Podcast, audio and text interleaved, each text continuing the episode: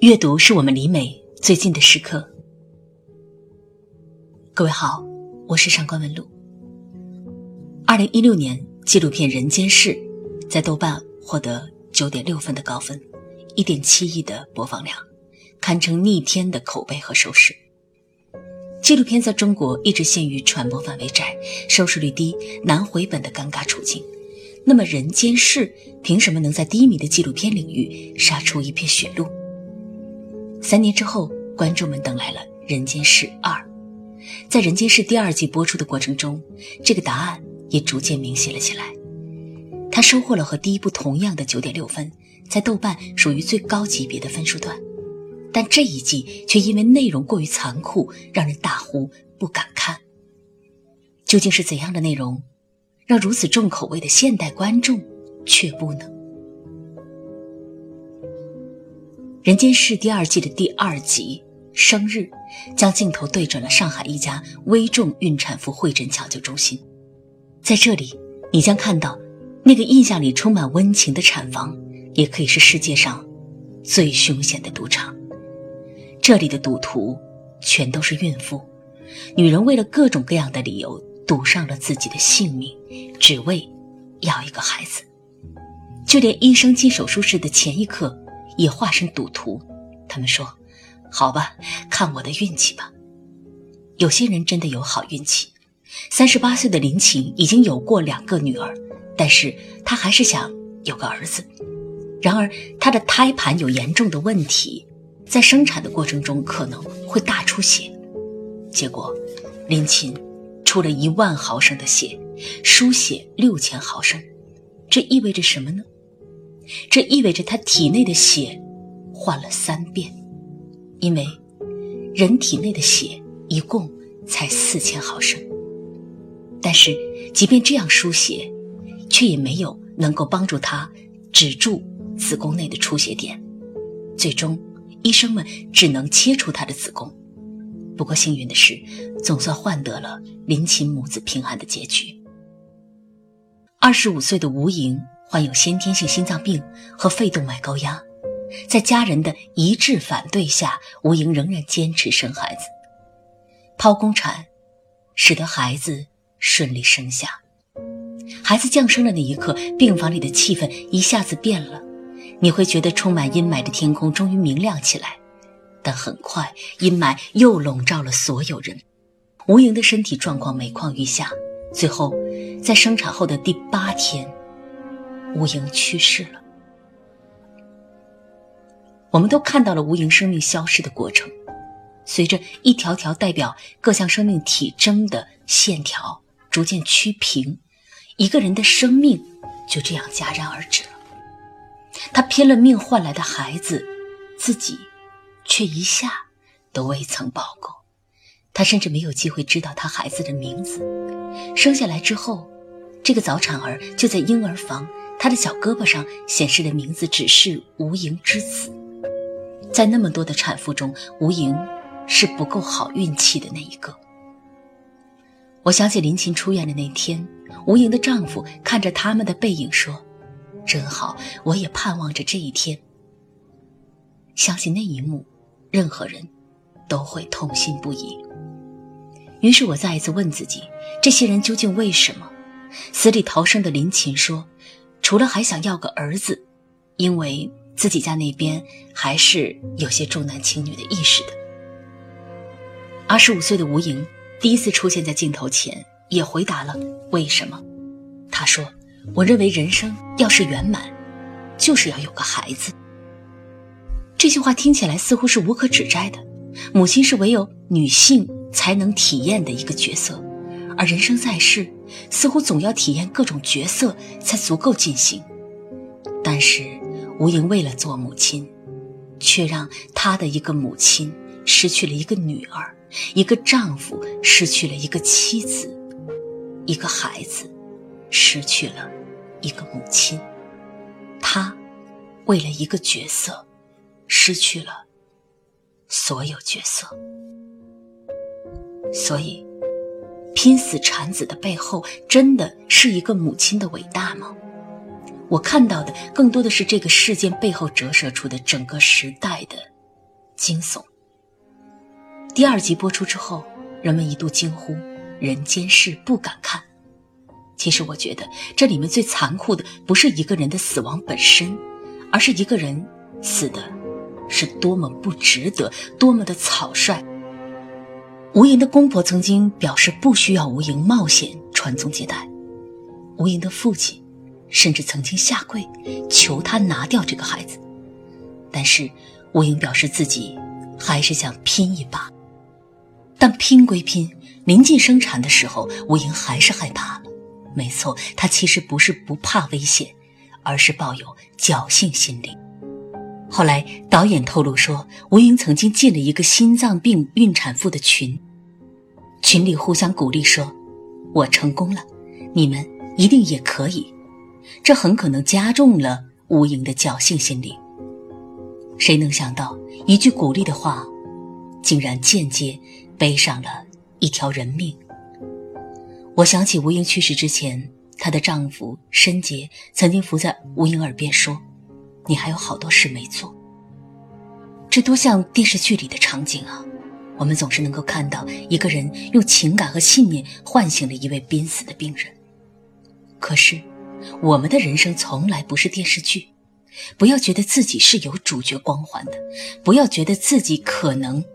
是那万分之一的奇迹。在吴莹的病床前，一位医生不无叹惋地说：“医学不能解决所有问题，医学不能，侥幸更不能。缺乏对生命足够敬畏的吴莹，自己将自己推向了死亡。然而，在无数个吴莹之死背后的推手，却不只是他们自己。”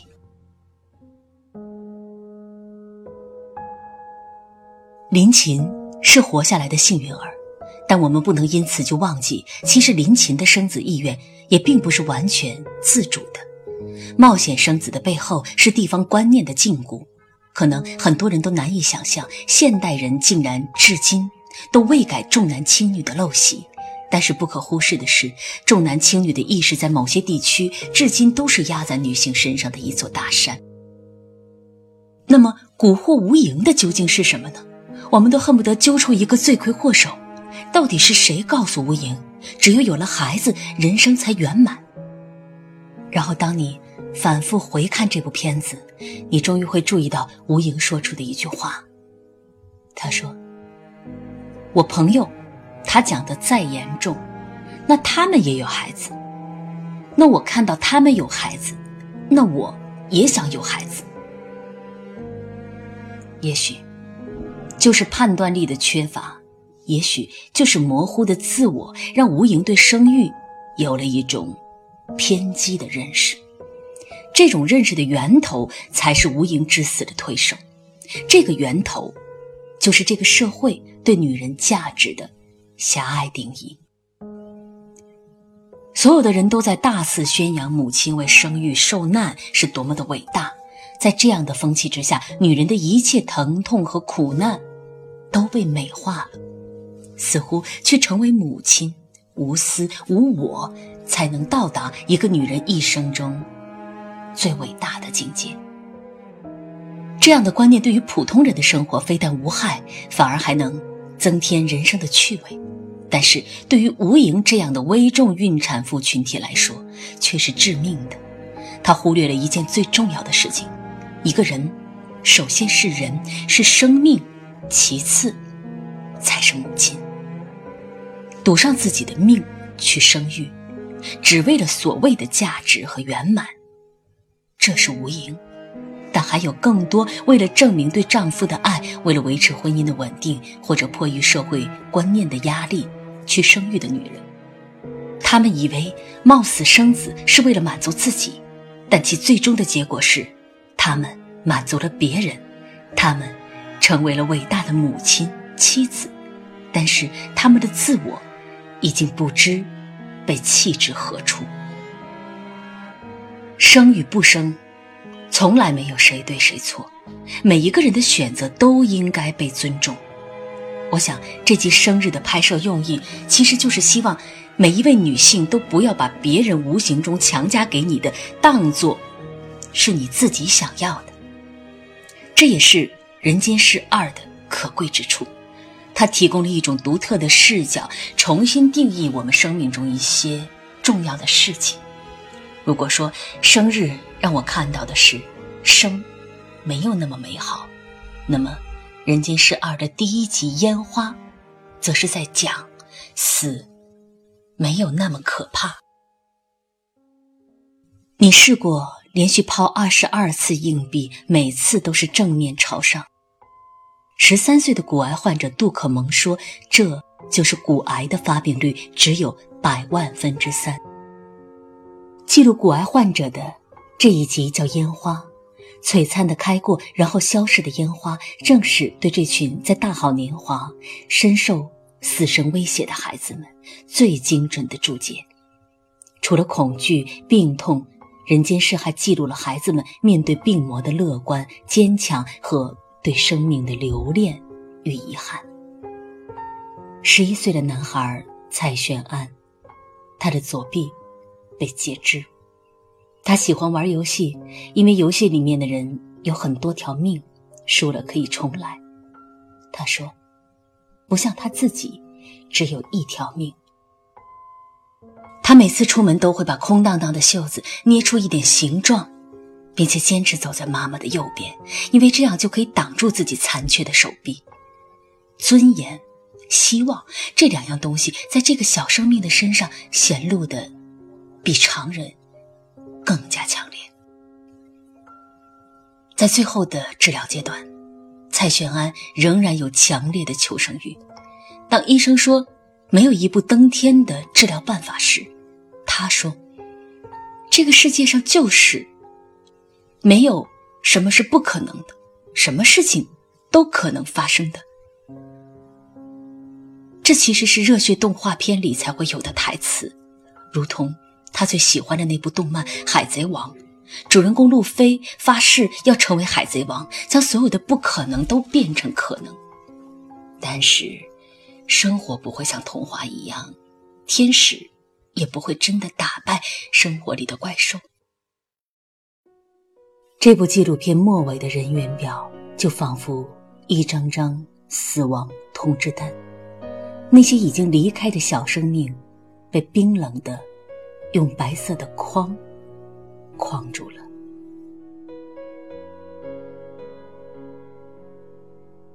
死亡原本充满了可怖，充满了无力，但是在这其中，《人间世二》挖掘了最有温度、最有力量的一点。这一集的导演谢书豪后来说，他是受了电影《寻梦环游记》的影响。《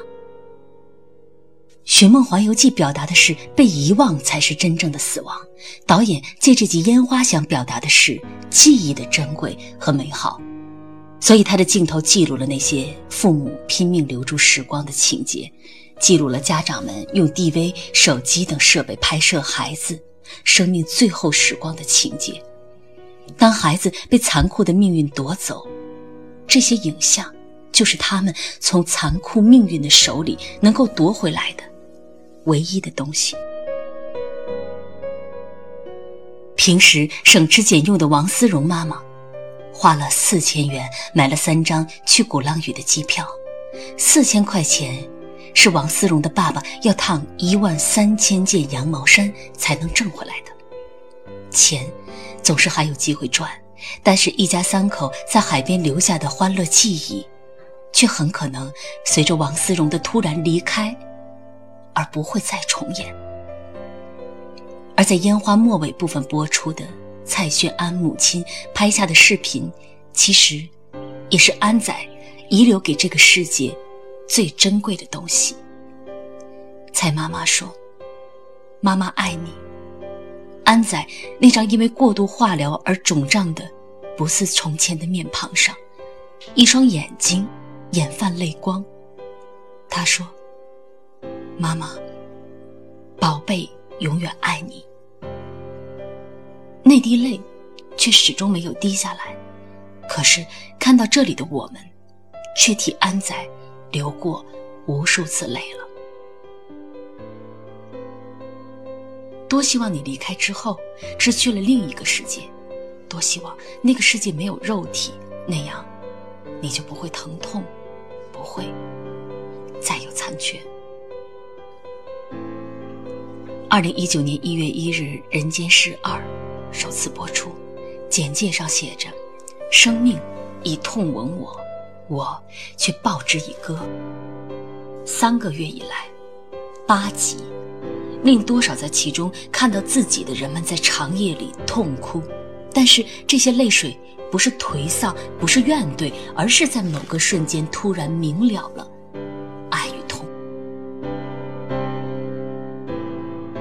就在几天前，我看到了一篇访谈，大概是说节目播出后，吴莹丈夫的父亲，也就是吴莹的公公，对导演说。